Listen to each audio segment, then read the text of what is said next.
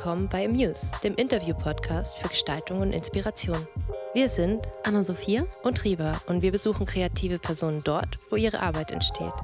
Wir sprechen mit ihnen über ihr Leben, ihre Projekte, ihre Verbindung zur Gestaltung und zur Stadt, in der sie leben. Wir wollen herausfinden, wie ihre Ideen entstehen und was sie antreibt.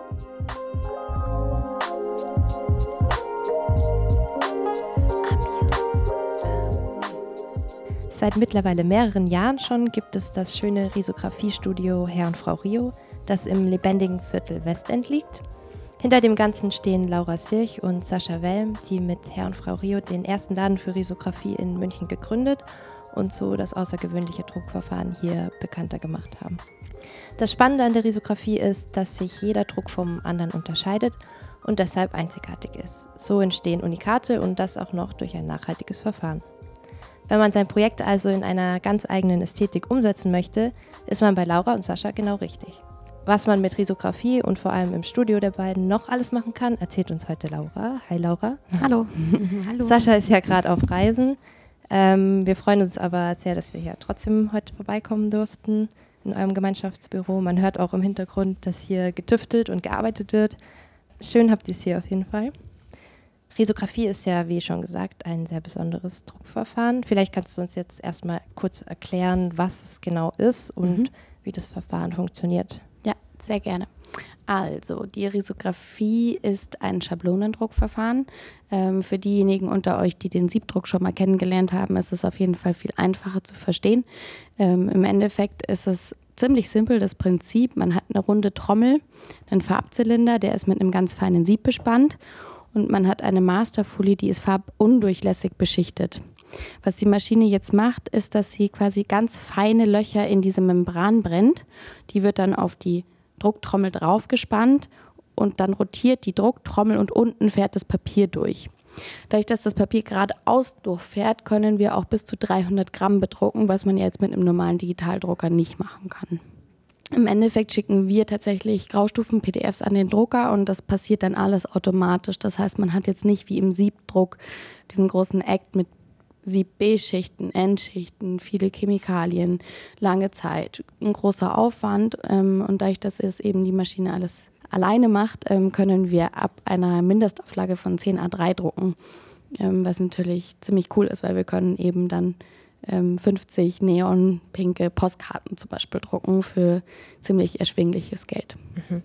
Also was würdest du sagen, ist die besondere Ästhetik dann vom Risodruck? Mm, also dadurch, dass wir eigentlich jede Farbe einzeln drucken, außer, also wir haben eine Einfarbmaschine und eine Zweifarbmaschine. In der Zweifarbmaschine drucken wir zwei Farben gleichzeitig, ähm, aber trotzdem hat man immer einen gewissen Versatz zwischen den zwei Farben und eben die Farben sind ziemlich besonders eigentlich. Also im Endeffekt sind das alles Sonderfarben, mit denen wir drucken. Wir haben zum Beispiel Metallic Gold, was deckend ist auf dunklen Farbtönen, also auf dunklem Papier. Ähm, wir haben verschiedene Neontöne, zum Beispiel Neon Orange, Neon Pink, Neon Grün. Wir haben ganz tolles Mint, Grün auch. Ähm, das heißt, diese ganzen Farben sind super speziell. Und in Kombination eben von diesen leuchtstarken Farben und dem tollen Papier, auf was wir drucken, ähm, und diesem Versatz und irgendwie so dieses Aufgerasterte, ähm, eben ist es einfach ein ganz, eine ganz eigene Ästhetik. und jeder, der das irgendwie in die Hand bekommt, merkt, dass es was anderes ist. Mhm. Hat eher was von Siebdruck. Genau, ja. Wo kommt das Verfahren denn eigentlich ursprünglich her?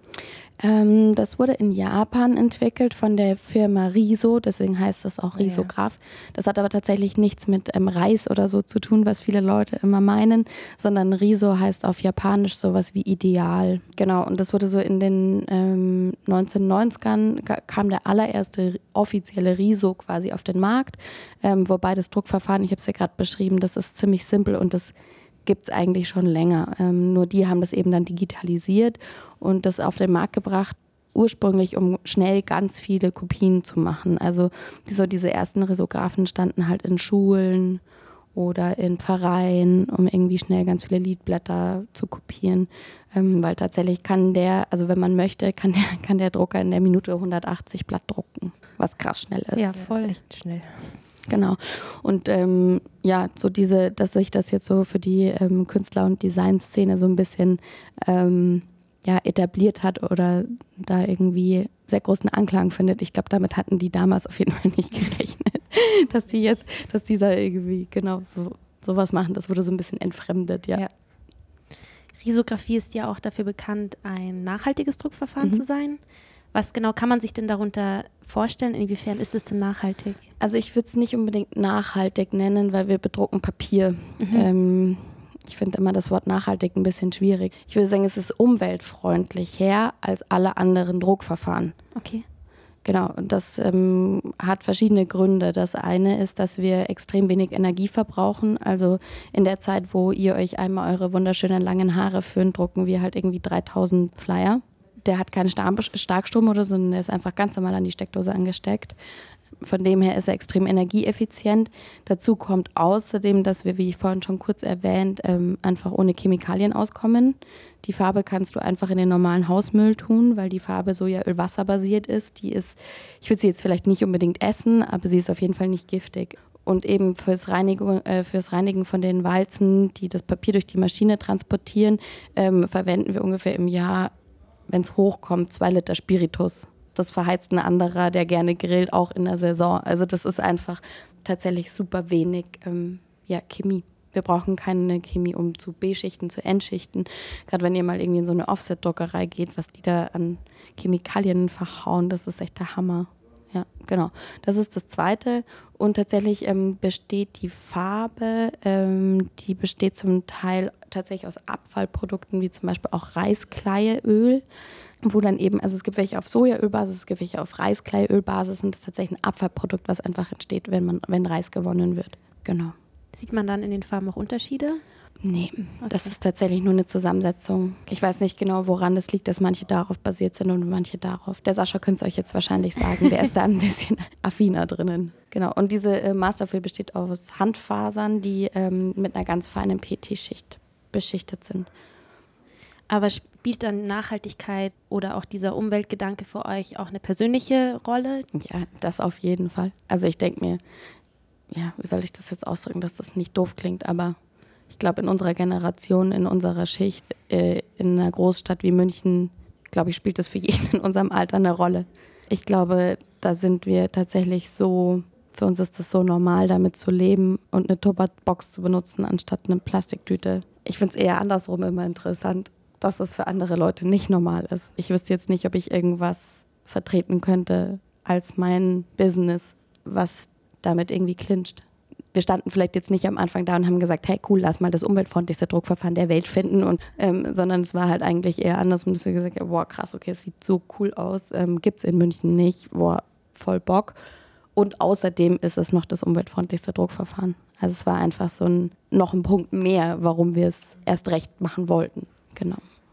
Wie entstand denn dann das Interesse für das Druckverfahren und wann war denn da auch eure erste Begegnung mit dem Riso? Mm, tatsächlich sind wir uns nicht ganz einig.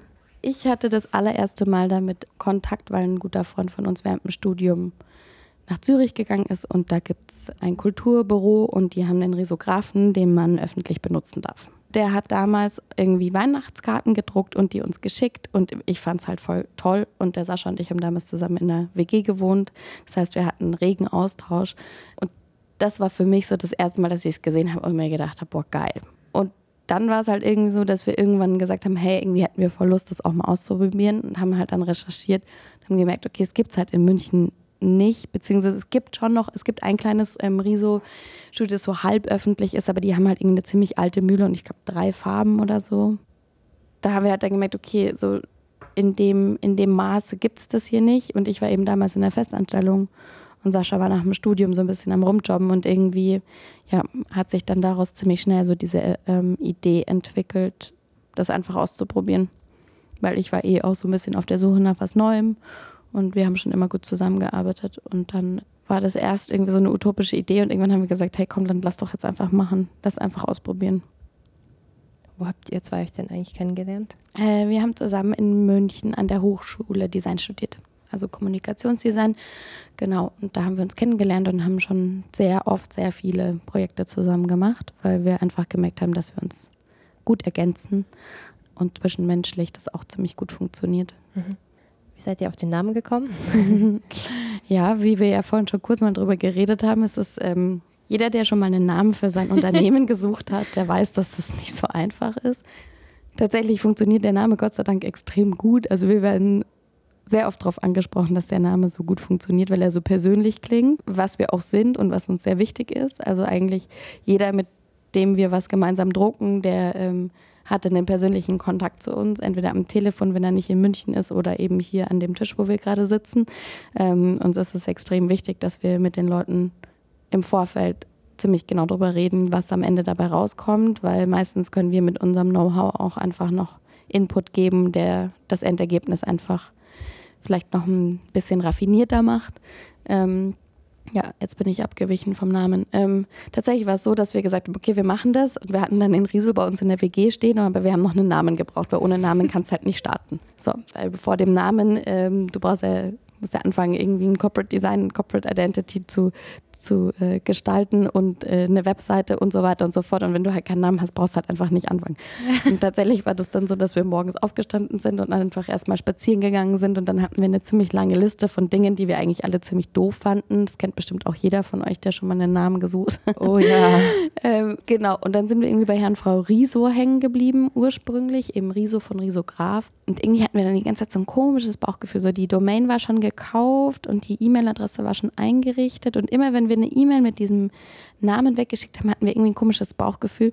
Und dann haben wir tatsächlich einfach bei der Firma Riso nachgefragt, ob wir das verwenden dürfen, das Wort Riso. Und dann haben die gesagt, ja, sie finden es ja super, dass wir das machen, aber das dürfen wir leider nicht, weil das ist halt einfach der Eigenname von der Firma. Dann haben wir ganz pragmatisch gesagt, okay, dann lassen wir jetzt einfach das S weg.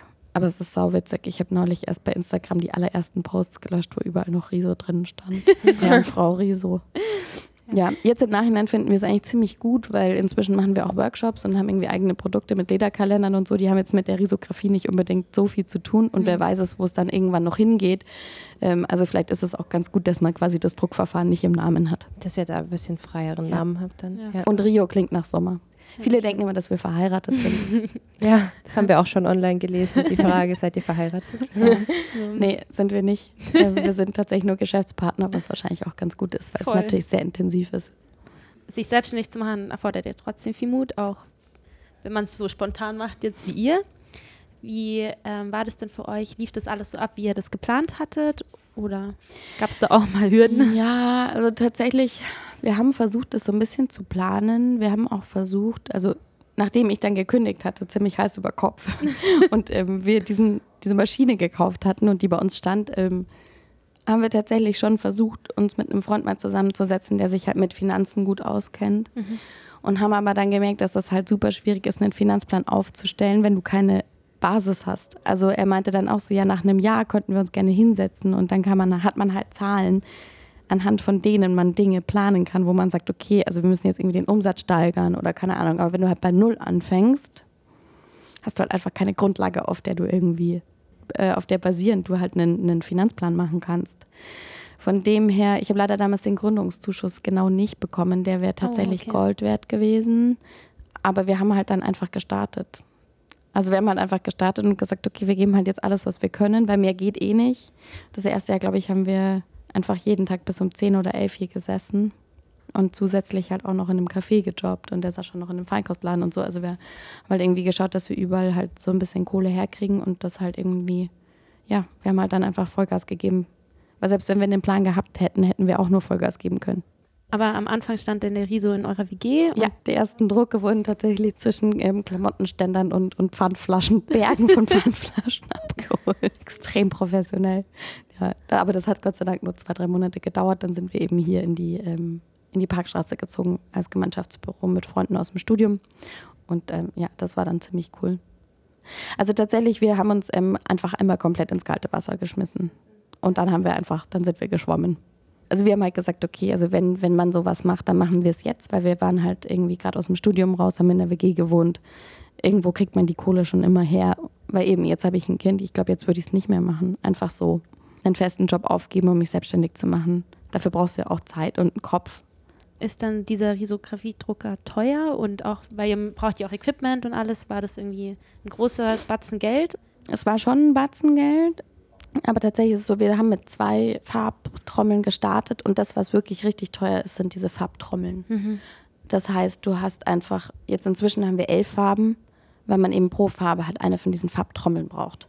Ähm, und nachdem wir halt mit zwei Farbtrommeln gestartet haben, rot und blau und schwarz, nee, drei waren es. Also es war natürlich für uns war das viel Geld, aber es ist jetzt nicht, dass, es, dass man sagt, okay, das ist jetzt die riesigste Investition. Also jemand, der jetzt irgendwie einen Café aufmachen will, hat eine größere Startinvestition. Mhm. Genau, ihr arbeitet ja eigentlich wirklich zu zweit, wenn Sascha mal nicht im Urlaub ist. ähm, ja, tatsächlich sind wir inzwischen eigentlich immer zu dritt. Also wir Ach sind so, ähm, genau Sascha, ich und ein Praktikantin mhm. gegendert, Praktikantin. Okay. Ja. Aber wie ist es denn? Ähm, habt ihr bestimmte Aufgabenbereiche? Teilt ihr das irgendwie klar auf? Mm, ja. Also tatsächlich ist es schon so, wie glaube ich in jeder Partnerschaft, ähm, dass natürlich der eine das eine besser kann mhm. und der andere das andere. Jetzt im Moment ist es eben so, dass Sascha gerade auf Reisen ist und ich gerade alles mache, was eigentlich ziemlich cool ist, einfach weil diese ganzen Finanzgeschichten zum Beispiel, die hat zum Beispiel liegen jetzt eher dem Sascha und jetzt gerade mache ich das aber halt auch komplett. Das heißt, ich kann es halt auch komplett. Mhm. Und andersrum, als ich eben ähm, in Mutterschutz war, hat der Sascha alles gemacht und er konnte es auch. Und das ist eigentlich ein sehr gutes Gefühl. Das ist einfach cool, wenn man da so unabhängig in dieser Partnerschaft ist, dass es eben auch geht, dass einer mal zwei, drei Monate einfach weg ist. Und dass man halt auch einfach den Überblick über alles hat. Und dass man auch versteht, was der andere leistet. Also ich finde das eigentlich wichtig, weil wenn du wirklich immer sagst, okay, du machst nur das und ich mache nur das, dann kriegst du halt einfach nur die Ergebnisse präsentiert, aber du siehst halt nicht den Weg dorthin. Und das finde ich eigentlich total wichtig, dass das irgendwie funktioniert. Und ich bin mir sicher, wenn er wieder da ist, dass wir dann wieder mehr Aufgabenteilung machen. Aber allein jetzt aus dieser Basis, dass wir beide beides können, glaube ich, ist es auch wieder einfacher, das zu machen. Also wie ist dann, wenn ihr jetzt zum Beispiel Entscheidungen treffen müsst, seid ihr euch dann da auch immer einig oder gibt es auch mal Diskussionen? Mm, das funktioniert tatsächlich extrem gut. Also wir haben auch eine sehr gute Streitkultur, der Sascha und ich. Ja, ja es funktioniert wirklich. Aber deswegen, ich meine, jetzt haben wir, inzwischen gibt es uns seit fast vier Jahren ich glaube, das funktioniert nicht, wenn man nicht streiten kann. Eigentlich wie in einer Beziehung. Also in einer Beziehung, wo mir jemand sagt, ja, die streiten nie, da denke ich mir, ja, okay, gut, dann wird irgendwann die Bombe platzen. Also zumindest das ist meine Ansicht, genau. Nee, das funktioniert wirklich gut. Wir sitzen ja hier im Gemeinschaftsbüro und meistens, wenn dann, wenn man so merkt, okay, jetzt kocht irgendwas hoch oder so, dann drehen wir halt eine Runde um den Block und sind dann Gott sei Dank auch beide immer sehr einsichtig und das funktioniert wirklich sehr gut. Wie sieht so ein Arbeitsalltag bei euch aus? Also so ein Arbeitstag typischerweise? ähm, der ist tatsächlich, also konfus will ich nicht sagen, weil das klingt zu negativ. Er ist sehr abwechslungsreich. Okay. Also tatsächlich so, dadurch, dass wir eben auch nicht alleine an einem Schreibtisch da sitzen, sondern meistens tatsächlich zu dritt, ähm, braucht man manchmal wirklich seine Kopfhörer, um sich einfach mal konzentrieren zu können. Ähm, weil man muss sich das so vorstellen, wir haben in der Regel so fünf bis zehn Jobs gleichzeitig am Laufen. Plus zusätzlich kommen Anfragen, wo man Angebote stellen muss. Plus dann musst du irgendwie auf dem Schirm haben, ob die ganzen Verbrauchsmaterialien da sind oder ob man was nachbestellen muss. Dann kriegen ungefähr so fünf bis sieben Mal am Tag das Telefon mit irgendwelchen Fragen, die man beantworten soll. Es kommen sehr viele E-Mails, die beantwortet werden wollen. Dann muss man ja das Ganze meistens auch nochmal weiterverarbeiten. Also quasi, wenn ich jetzt Visitenkarten gedruckt habe, dann müssen die ja noch geschnitten werden und verpackt werden und dann muss man noch die Rechnung stellen und zum Drucker hinterlaufen und das schön verpacken und mm, okay. also es ist sehr schön und sehr abwechslungsreich und ziemlich kleinteilig. Jetzt habe ich ne, mir einen ganz, ganz tollen To-Do-Listen-Abreißblock gemacht. Seitdem kann mir nichts mehr passieren. Aber es ist wirklich so. Also es ist jetzt nicht so, dass ich sage, okay, und jetzt heute arbeite ich nur an diesem einen Ding und dann setze ich mich hin und konzentriere mich nur darauf. Es sind wirklich halt so ganz viele kleinteilige Sachen, ja, was manchmal schon ein bisschen so zu Hummeln im Kopf führt irgendwie. Okay, da muss man den Überblick bewahren können, so ja, ein bisschen. Tatsächlich, oder? das ist eigentlich die größte Herausforderung. Ja. Ja. Und halt einfach zu sehen, okay, was kann jetzt vielleicht noch bis morgen warten und was muss ich wirklich jetzt heute machen, weil es halt irgendwie eine Deadline hat. Hochzeitskarten zum Beispiel haben immer ganz, ganz enge Deadlines. Vor allem die sind meistens auch noch relativ kompliziert in der Weiterverarbeitung. Die wollen dann noch gerillt werden oder gelocht. Macht ihr ja dann auch alles selber oder die Verarbeitung? Oder? Mm, das kommt ein bisschen drauf an. Also es gibt Weiterverarbeitungen, die geben wir aus der Hand. Sowas wie jetzt irgendwie eine Rückenstichheftung oder wenn was Geklebe gebunden wird oder sowas. Das machen wir nicht in Haus. Ähm, okay. Das geben wir an einen Weiterverarbeiter. Wir haben inzwischen ziemlich großes Netz an sehr guten Weiterverarbeitern, mit denen wir dann einfach wahlweise zusammenarbeiten. Genau. Okay. Wie sehen äh, eure Aufträge so aus in der Regel? Also was für Kunden kommen zu euch? Mm, das ist tatsächlich komplett durchmischt. Ja. Also das ist wirklich voll schön, weil das sind ähm, das geht halt, also wir drucken ab 250 Visitenkarten zum Beispiel und äh, haben aber auch schon 2000 Bücher gedruckt. Okay. Die dann irgendwie super, super aufwendig weiter produziert werden. Das sind Kunden im Bereich von selbstständigen Fotografen, die eben nur 250 Visitenkarten brauchen, aber wir haben auch irgendwelche großen ähm, ja, Veranstaltungen, wo dann irgendwie im Monatsduktus irgendwie 4000 Postkarten gedruckt werden sollen. Also das ist wirklich so von, von kleinen bis tatsächlich auch ziemlich großen Auflagen ist da eigentlich alles dabei. Mhm. Und von den Produkten, wie schaut es da aus? Also du hast ja schon gesagt, halt Karten, Einladungskarten, mhm.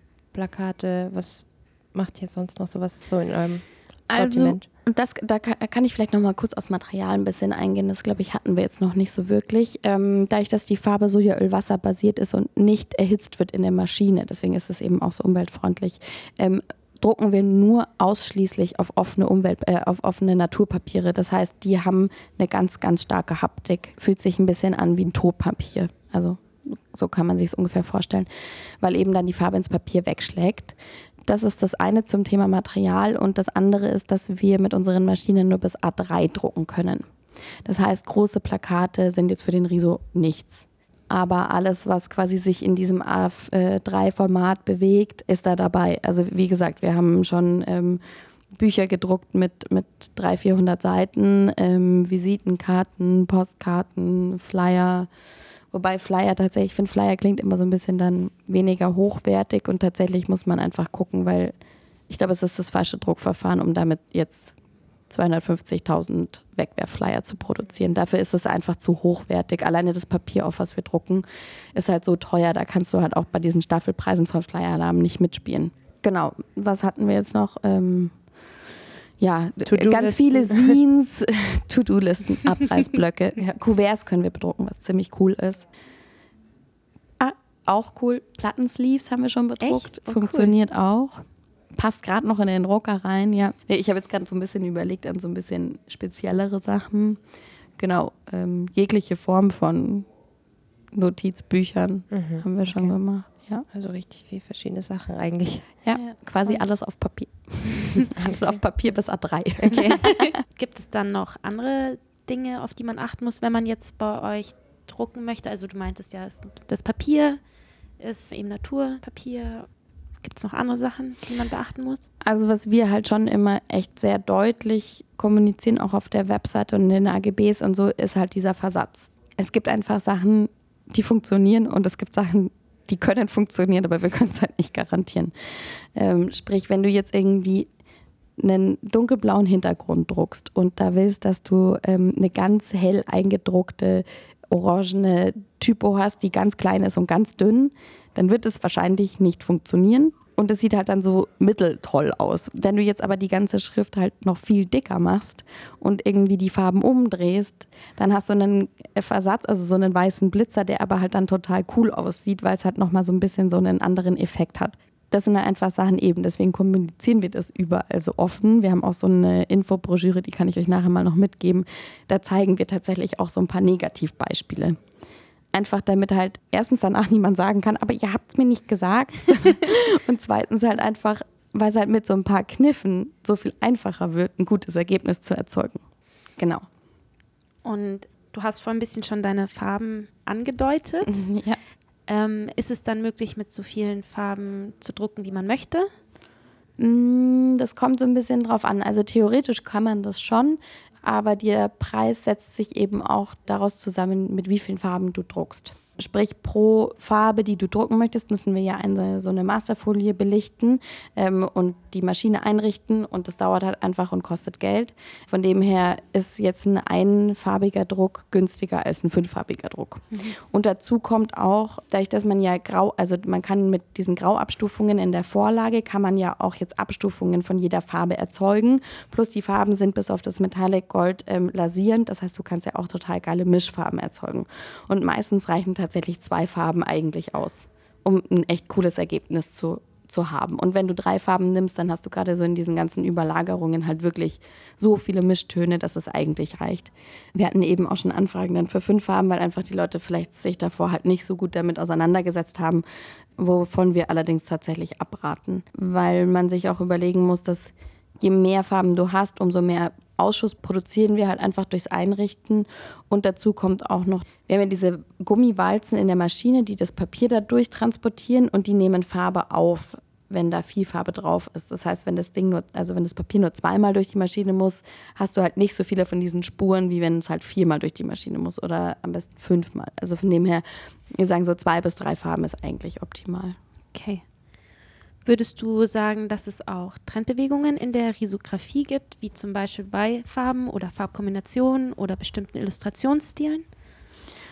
Mm, jetzt in der Risografie kann ich es nicht wirklich sagen, weil das ist schon so eine starke Nische, dass man da eigentlich alles findet. Ähm, natürlich gibt es irgendwie Farbkombinationen, die richtig geil zusammenkommen. Also gerade so auch so dieses Rot-Blau ist eigentlich schon auch so eine klassische Risokombi, weil halt einfach klar ist, es ist in Anführungszeichen nur ein Rot und nur ein Blau, aber diese Farben knallen halt einfach so geil. Mhm. Und dann gibt es eben so Farbkombinationen wie so dieses ähm, so ein dunkles Teal und irgendwie jetzt ein knalliges Neonorange. Klar, die passen einfach gut zusammen. Ich bin mir jetzt nicht sicher, also wir hören öfter, dass Risografie an sich ein Trend ist im Moment. Gut für euch. Kann man jetzt so oder so sehen. Wir freuen uns natürlich drüber, ähm, aber ehrlich gesagt, in Berlin gibt es schon sehr lange coole Risografie-Studios und in London gibt es noch viel länger coole Risografie-Studios. Und nur weil jetzt das irgendwie in, in Deutschland vielleicht so ein bisschen so einen Hype gerade bekommt, ist es halt einfach kein neuer Trend. Also ähm, klar freuen wir uns und gerade so in dieser Produktion, äh, vielleicht ist es einfach für einen gewissen Markt jetzt was Neueres. Also vielleicht, ist, vielleicht hat sich der Markt einfach ein bisschen stärker geöffnet dafür. Vielleicht kann man es so ausdrücken, ja.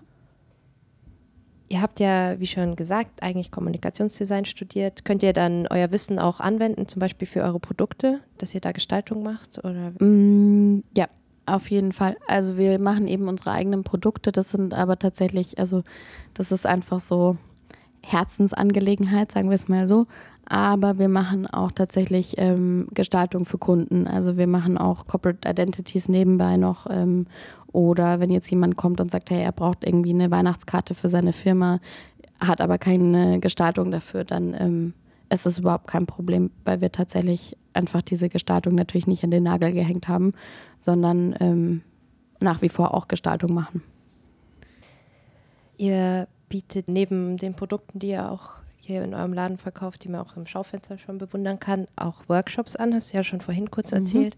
Was kann man denn da alles so lernen und erleben, wenn man bei so einem Workshop bei euch mitmacht? Ich glaube, das, was echt cool ist, ist, dass die Leute halt, die kommen hier an und dann machen wir hier drei Stunden halt analog Zeug. Und das ist halt voll geil. Also ich will nicht basteln sagen, weil da wird der Sascha immer so sauer, wenn ich basteln sage. Aber ähm, es ist halt total cool. Also die Leute kommen hier rein, wir machen das abends von halb sieben bis um halb zehn meistens, also drei Stunden.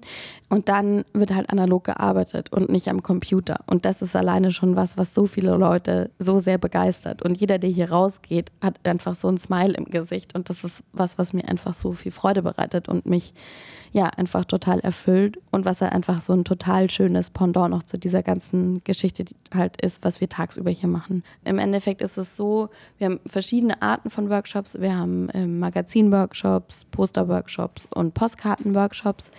Und jeder, der quasi hier einen Workshop macht, kriegt auch am Ende dann quasi Produkte davon mit nach Hause.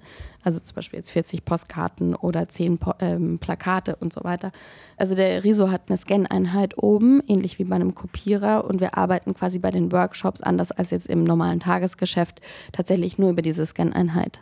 Das heißt, ähm, man, man stellt einfach zwei verschiedene Vorlagen her ähm, wo man gerade so dieses Überdrucken und Aussparen und so ziemlich, ziemlich gut, glaube ich, begreifen kann. Und dann wird das alles direkt vor Ort produziert.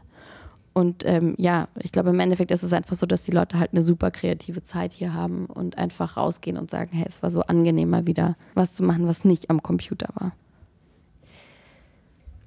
durch eure Arbeit und auch durch das Gemeinschaftsbüro lernt ihr sicherlich viele Menschen aus der Kunst- und Kreativszene in München kennen. Wie nimmst du persönlich die Szene denn in der Stadt wahr?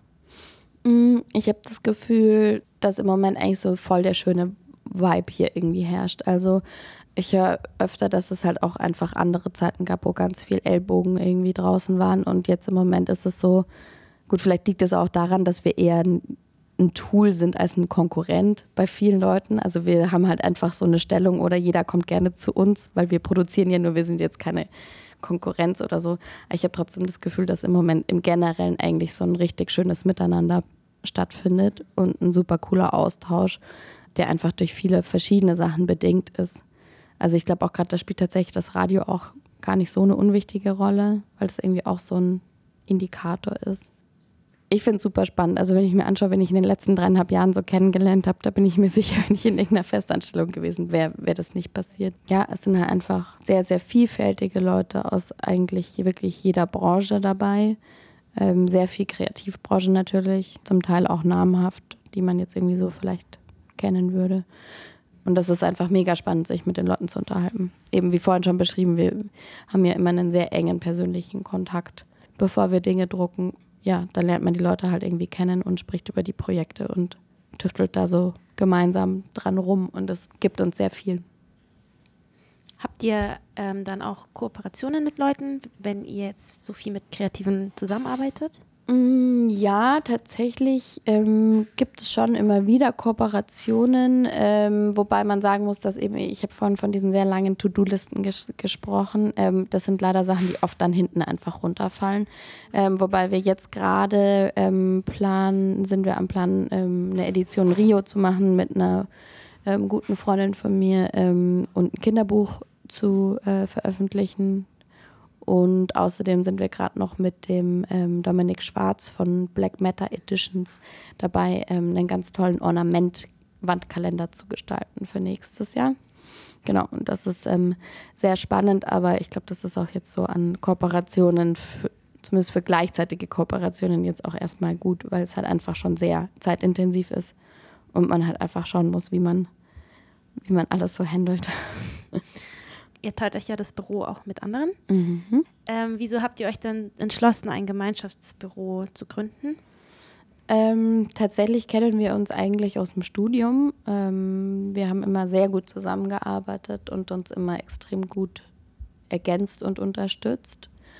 Und ähm, ja, als es dann eben darum ging, dass wir jetzt auch noch was suchen und die anderen waren damals noch in den Postgaragen, wo, die werden jetzt gerade abgerissen. Also jetzt aber damals wusste man halt einfach nicht, wie lange das noch geht. Und die wollten sich auch so ein bisschen, ja, in vielleicht mal ein bisschen was, was so ein bisschen salonfähiger ist, wo man halt auch mal den Kunden da haben kann, weil das war halt dort irgendwie nicht so.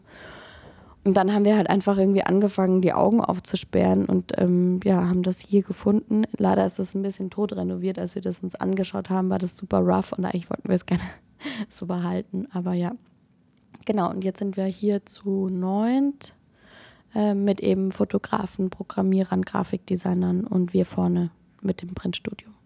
Das ist schon schön, wenn man so eine Zusammenarbeit auch hat, oder? Ja, das ist total cool. Also das Schöne ist halt einfach, dass ja jeder selbstständig ist und wir halt wahlweise kooperieren oder halt nicht. Also es ist halt total cool, wenn man so einen Pool hat. Also ich meine, eben, der Hannes hat unsere Fotos gemacht, der Max hat unsere Gestaltung gemacht und der Philipp hat unsere Webseite gemacht. Also es ist halt einfach so, wir haben ein extrem gutes Kompetenzteam hier ähm, an Leuten. Genau.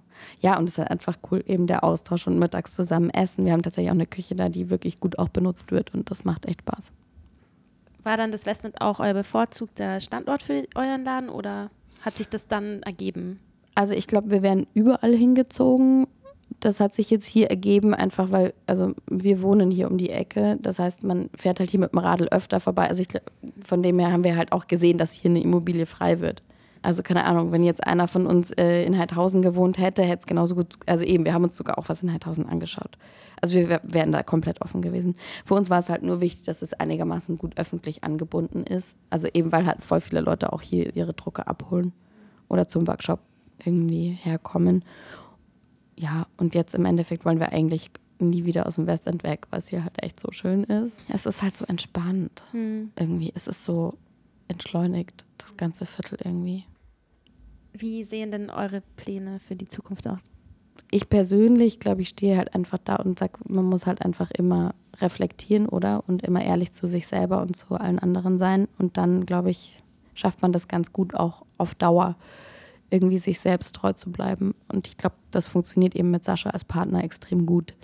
Also ich glaube, der Riso wird immer auf jeden Fall ein Teil von Herr und Frau Rio sein, aber ich kann mir auch gut vorstellen, dass wir irgendwann wo sind, wo wir dann noch einen, keine Ahnung, Heidelberger Tiegel haben oder ähm, wo man einfach noch mehr Sachen mit anbietet oder dass man, keine Ahnung, mit einer kleinen Siebdruckerei irgendwann zusammen in, in einem Raum ist oder keine Ahnung. Also ich glaube, wir sind da extrem offen. Ähm, man muss halt einfach immer nur schauen, dass man halt das Beste einfach rausholt und halt irgendwie ehrlich ist zu sich und allen Beteiligten. Wir haben jetzt noch ein paar Sätze, die du vervollständigen darfst. Oh. Ist nicht schwierig. Da bin ich mir extrem schlecht drin in solchen Sachen. Schauen wir mal, schauen wir mal, was kommt. Okay, was dir spontan einfällt. Genau. Einfach. Mein Lieblingsort in München ist? Ich liebe es am Feierabend hier am Dackel vorbeizuradeln und mir beim Pavel ein richtig schönes kaltes Bier zu holen. Mein Vorbild ist? Meine Oma. Ja?